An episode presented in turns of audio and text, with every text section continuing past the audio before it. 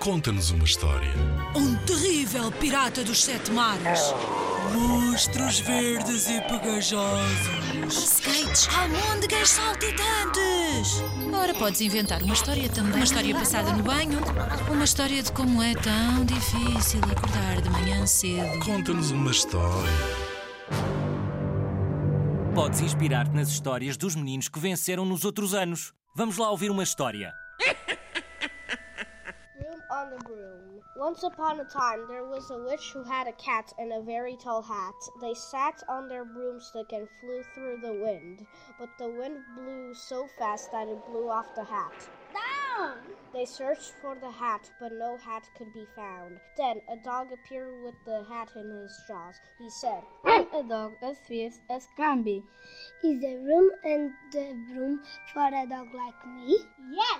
The witch tapped the broomstick and whoosh, they were gone. Over the land they flew, and the stormy wind blew away the bow from the witch's long orange braid. Down! They searched for the bow, but no bow could be found. Then came into sight a green bird with the bow in her beak. She said, I'm a bird, as green as can be. Is there room on the broom for a bird like me? Yes!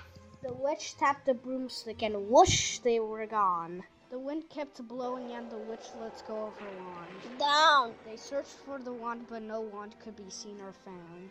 Then all of a sudden, from a pond jumped a very nice frog with a dripping wet wand. He dropped it politely while croaking. I'm a frog, as green as can be. Is there room on the, the broom for a frog like me? Yes! The witch tapped a broomstick and whoosh, they were gone. Over the mountains they flew. The frog jumped with joy and the broomstick snapped in two. Down they all fell and went tumbling into a bog. The witch's half broomstick flew into a cloud and she heard a roar that was scary and loud. I'm a dragon, as round as can be, and I'm planning on eating witch and chips for my tea. No!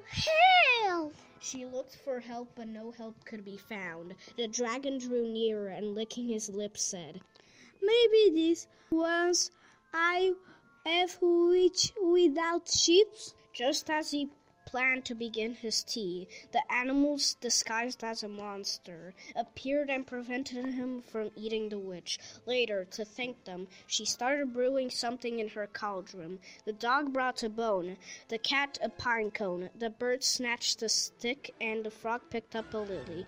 They all put them in the cauldron. The witch stirred them well and then summoned a truly magnificent broom. Amazing! Said the dog, Beautiful! said the cat, Nice! said the bird, Whoa! said the frog, Thank you all! said the witch, and they lived happily after that. Em 2020, os meninos da Escola Básica número 1 Fernando Guedes, dia 20, ficaram no terceiro lugar do concurso Conta-nos uma História, com Room on the Broom.